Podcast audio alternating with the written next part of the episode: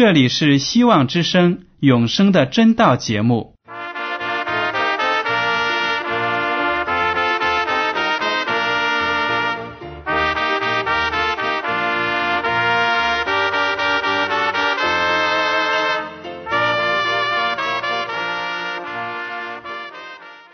亲爱的听众朋友们，你们好，我是艾德，很高兴今天能和你们在永生的真道这个栏目中见面。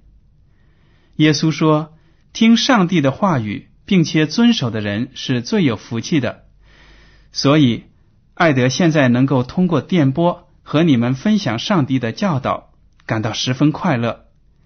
我也希望众位弟兄姐妹。还有那些正在寻求真道的朋友们，也能够珍惜这段时光。大家不妨在手边准备好纸和笔，将今天讲到的要点和经文章节做些记录，以便过后自己再亲自查考圣经。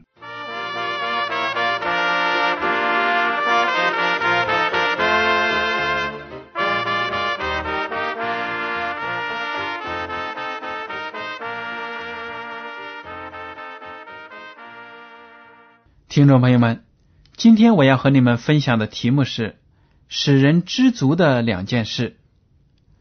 中国呢有句俗话，在家靠父母，出门靠朋友，说的是人人在生活中都免不了要别人帮忙。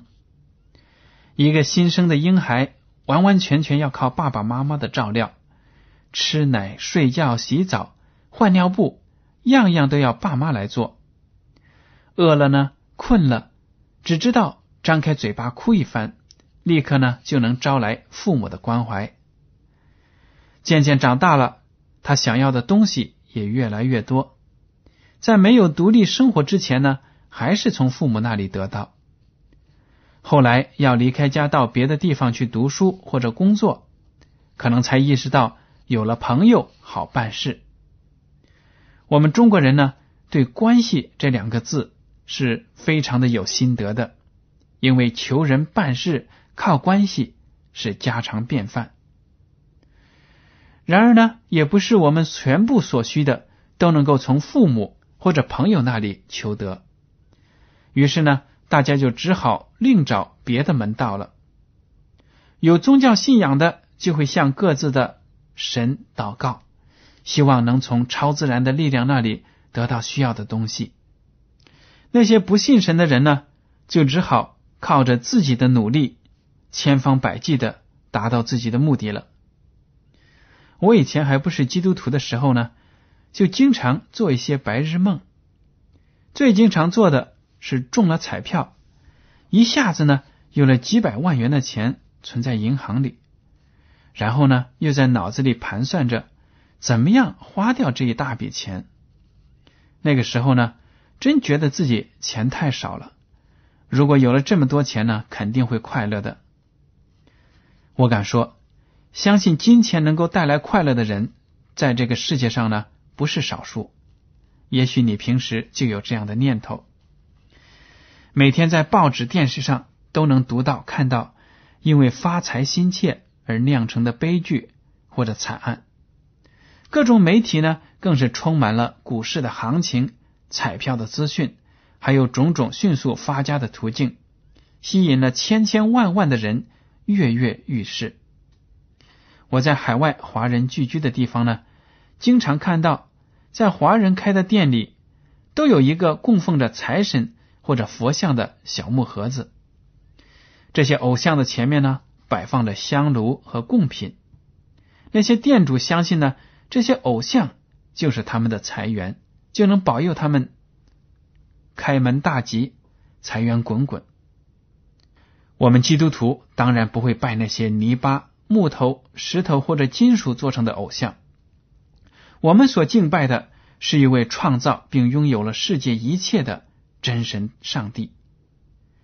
上帝爱一切信靠他的人，他愿意把各样福气呢丰丰富富的赐给那些仰望他的人。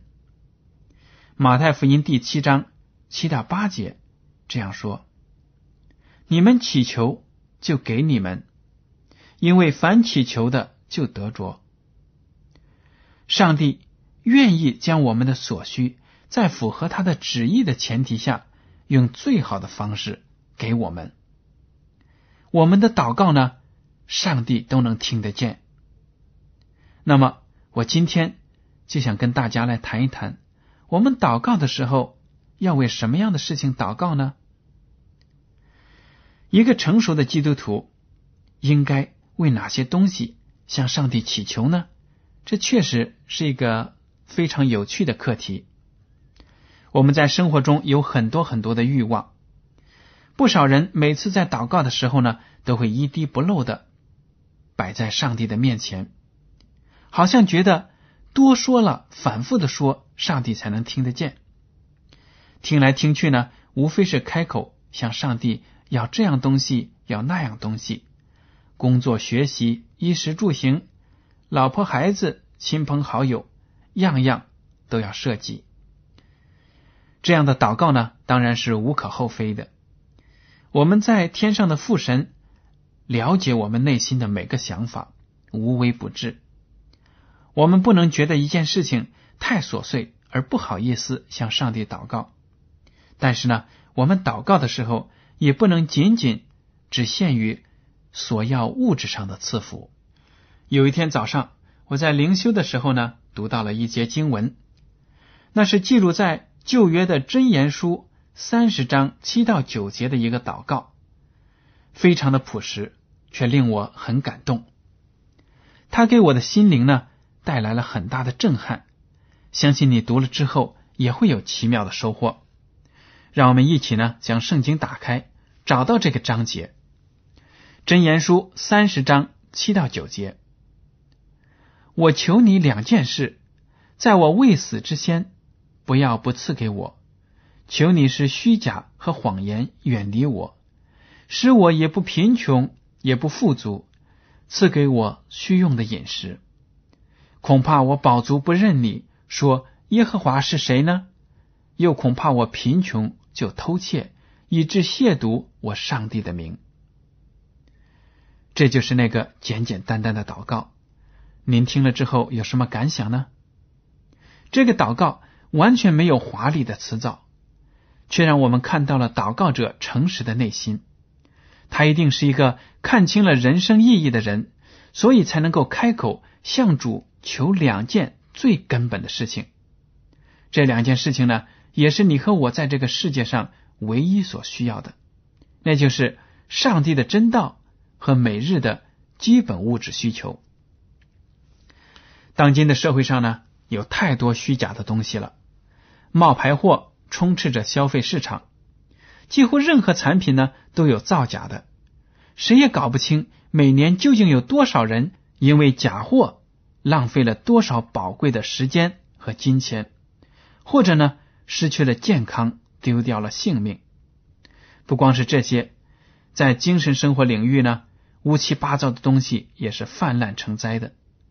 宣扬色情暴力的节目充斥了我们的报刊杂志，还有电影电视。千千万万的青少年因为沉迷其中不能自拔，而毁了自己美好的前途。形形色色的假宗教和没有丝毫真理的迷信活动呢，也毒害着。无数的人，在这些黑暗力量的摧残下，人们失去了理智和人性，干出许多愚昧和惨绝人寰的事情来。明白圣经的人都知道，世界上这些虚假的东西全是撒旦魔鬼的发明创造。几千年来，撒旦的本性一点都没有改变，在这末后的日子里，他更是变本加厉的肆虐地球。真言书里的这位祷告者，正是看清了这个世界的问题所在，所以呢，全心全意的追求上帝和他的道。我们知道，只有从上帝口中说出的话语，才是衡量是非的唯一标准，才是指导我们避开千难万险的明灯。诗篇一百一十九篇一百零五节这样写道：“你的话是我脚前的灯。”是我路上的光。一个人要在伸手不见五指的黑夜行路，即使是白天经常走过的路，也必须有火把或者电筒照亮。不知道你有没有被黑暗完全包围时那种可怕的感觉？我小的时候呢，有很多次和小朋友们玩耍到黑夜，回家的路上在黑暗里跌跌撞撞，因为那个时候呢，农村缺电，一到晚上又恰逢没有了月亮的时候呢，真的是一片漆黑。那个时候我很小，一个人往家赶，觉得好像被一团黑乎乎的东西呢紧紧的包了起来，吓得我的心呢是咚咚的跳个不停。后来呢，我陷入一种更可怕的黑暗当中。很小的时候呢，我就开始烧香拜佛。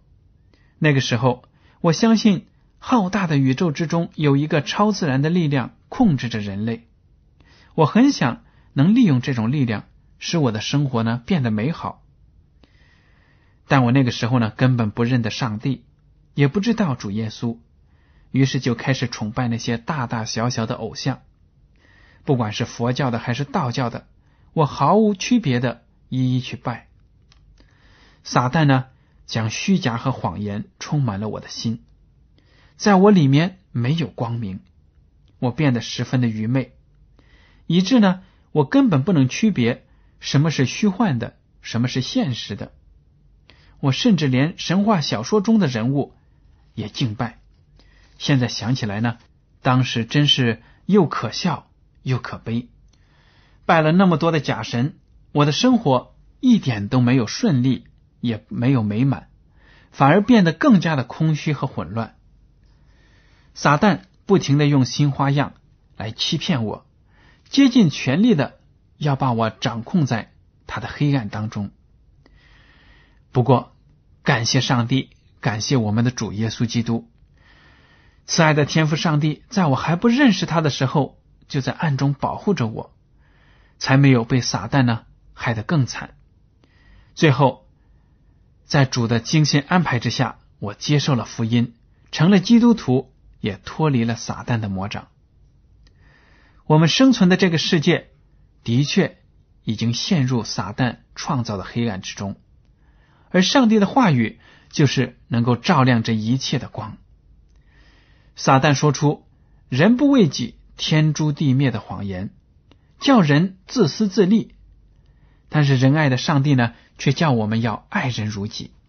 大家可以看立位记第十九章十八节，上帝要求信靠他的人。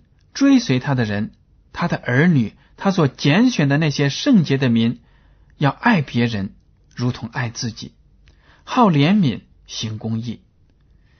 撒旦引诱我们要及时行乐，放纵肉体的情欲，不顾那些伦理道德和身心的健康。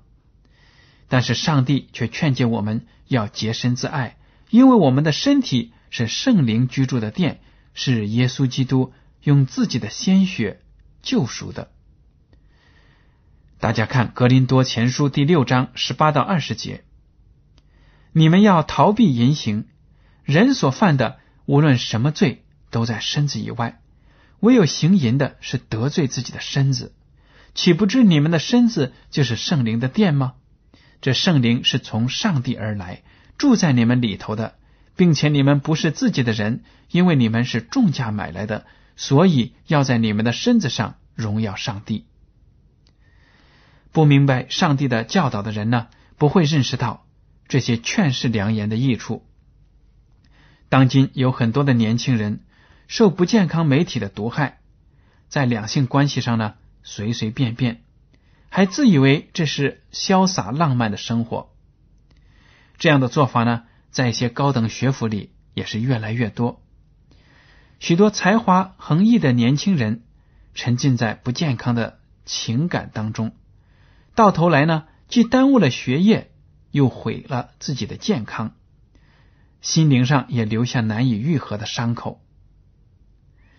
真言书中的这个祷告者痛恨虚假和谎言带来的种种后果，他明白只有上帝的道才能帮助自己不走歪路，才能避开世间的邪恶。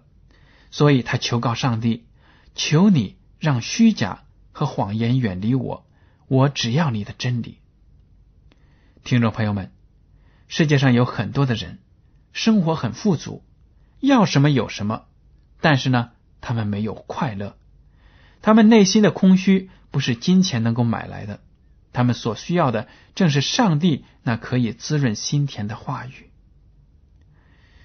这位祷告者把自己灵性上的需要呢排在物质需要的前面，但他也是像你我一样的人，吃饭喝水哪一样也不能缺。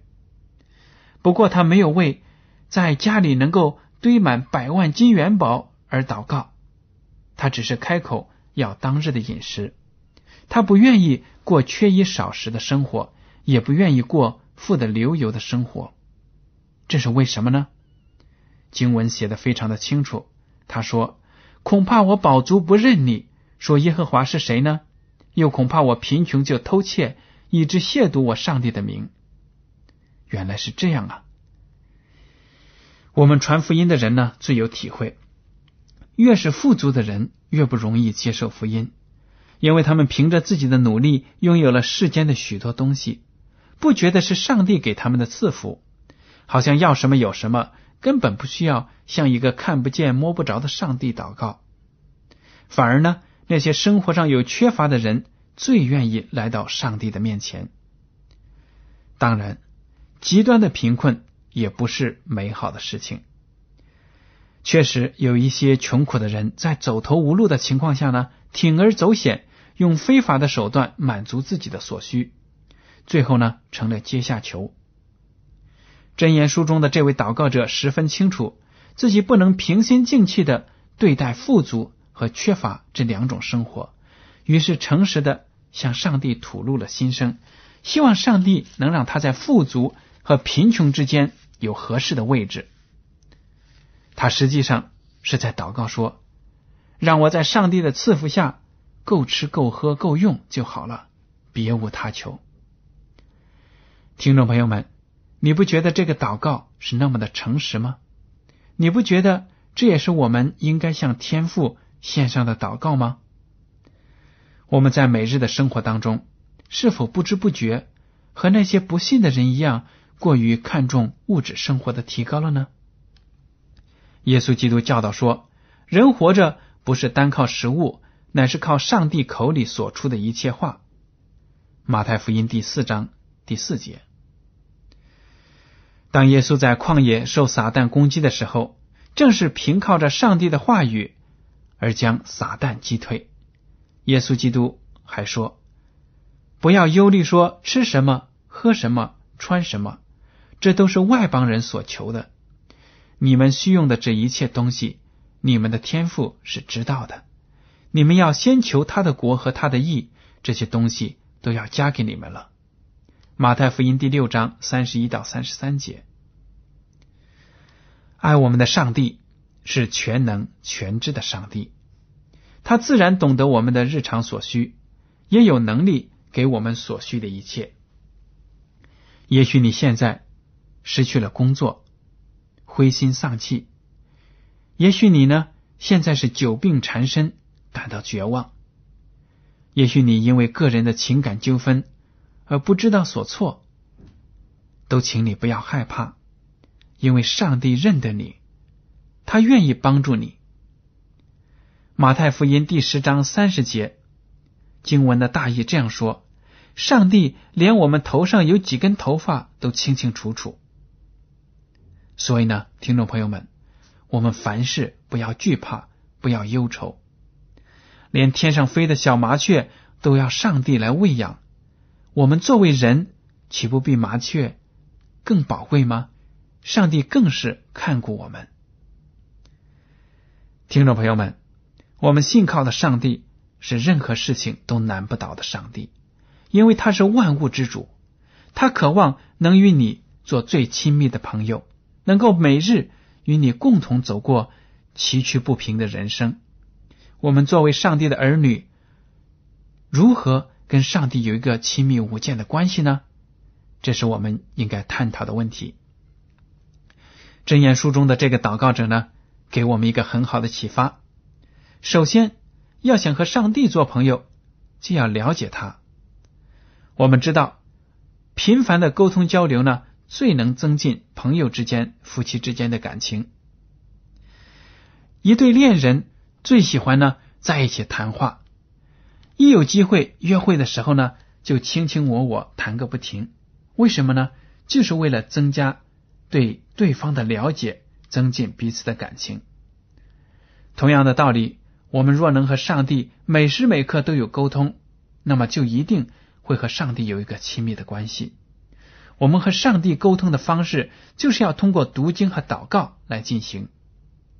读经能够让我们认识上帝，明白他工作的方式，领会他施行的旨意；而祷告呢，能让我们把压在心头上的负担转交给上帝。祷告的时候，我们要目标明确，因为一个目标明确的祷告，能够让上帝在我们生活的某一特定方面。运行他的大能，这样呢，答复的效果就会更清晰、更明显。读经和祷告都是要每天有规律的、坚持不懈的做下去的。而且呢，我们要求上帝帮助我们排除各种外界的干扰，求上帝将虚假和谎言远离我们。第二点，我们对上帝要完全的依赖。这是我们在任何事情上得胜的必要条件。约翰福音第十五章第五节，耶稣说：“我是葡萄树，你们是枝子，常在我里面的，我也常在他里面。这人就多结果子，因为离了我，你们就不能做什么。”我们都好像耶稣基督这棵葡萄树上的小枝子。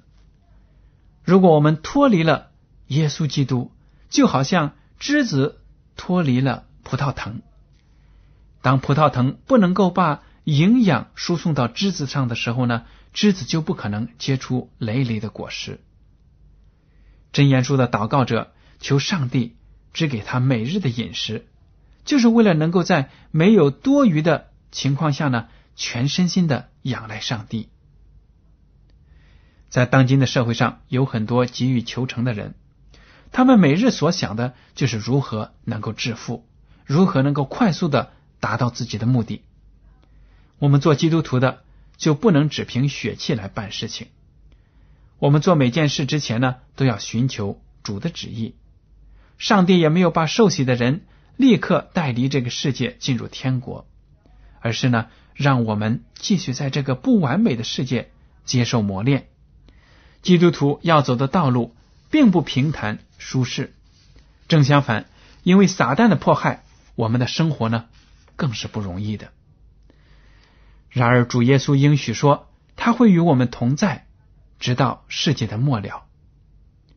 这就更加要求我们能够安心走每天当走的路，接受主所赐的每日的饮食，一步一步脚踏实地的往前走。听众朋友们。听了今天的永生的真道节目之后呢，请大家思考一下自己的祷告生活怎么样呢？是不是每天都有规矩的、规律的进行，而且风雨无阻？自己读经是不是也能够坚持下来呢？当我们祷告的时候，一定要仔细的体会上帝的心意，求上帝的旨意呢成就在。我们的生活当中，而不是按照自己的心意向上帝索要这样那样的东西，因为我们知道地上的东西，我们再多都是不能够满足我们的欲望的。人的欲望是不能够填满的。人拥有再多的物质，如果精神上空虚，精神领域是空白的，那么他也不会快乐。人可以拥有一座非常好的房子，里面有华丽的家具、各种各样先进的电器，但是呢，这个房子并不能构成一个家。你所需要的是有爱你的人和你在一起生活。同样的道理，我们如果有了各种各样的物质上的享受，却没有真理。没有上帝的话语指导我们的生活的脚步，那么我们在生活中呢也不会快乐。世界上各种各样的事情都可能会动摇我们对生活的信心。唯独只有我们信靠上帝的时候呢，我们才能够成为完全的人，一个知足的人。大家都应该向真言书的这位祈祷者学习，每天呢求上帝把他的真理赐给我们。我们的真理呢，比食物更加重要，因为真理指导我们一生的前途。指导我们在生活中做出正确的选择。如果我们在生活中处处都做出错误的选择，把自己引入非常危险的境地，那么食物对我们有什么用呢？我们吃的再好，身体再健康，却没有健康的灵性，那么等待着我们的就不会是美好的生活。所以，听众朋友们，我们要追求上帝的天国，把上帝的道理追求到了，其他的东西呢，自然而然都会来到我们的生活里。上帝会把各样其他的福气呢加在我们的身上，这就是上帝对你和我的应许。如果我们求物质方面，我们也求上帝给我们每天足够用的东西。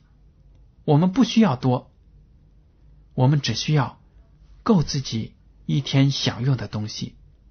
这样子呢，我们就会学会信服、信赖、依靠上帝。当我们的谷仓里装满了谷子的时候，当我们的银行里存满了钱的时候呢，我们难免会自满，觉得呢现在无忧无虑了。这样子。就是非常可怕的，因为我们灵性的警惕呢放松了，对上帝的依赖和信靠也放松了，那么等待着我们的就是跌倒、摔倒。好了，听众朋友们，今天的永生的真道节目呢到此就结束了。您如果对今天的讲题有什么想法，或者对这个栏目有什么建议，您可以写信给我，我的通讯地址是。香港九龙中央邮政局信箱七零九八二号，请署名给爱德。爱是热爱的爱，德是品德的德。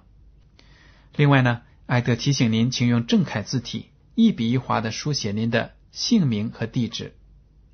如果您在来信中要求得到免费的圣经灵修读物节目时间表，我们都会满足您的要求。还有，为了帮助大家学习研究真道。我们还开设了圣经函授课程，欢迎您写信来报读。好了，感谢您收听今天的广播，愿上帝赐福你们，我们下次节目再见。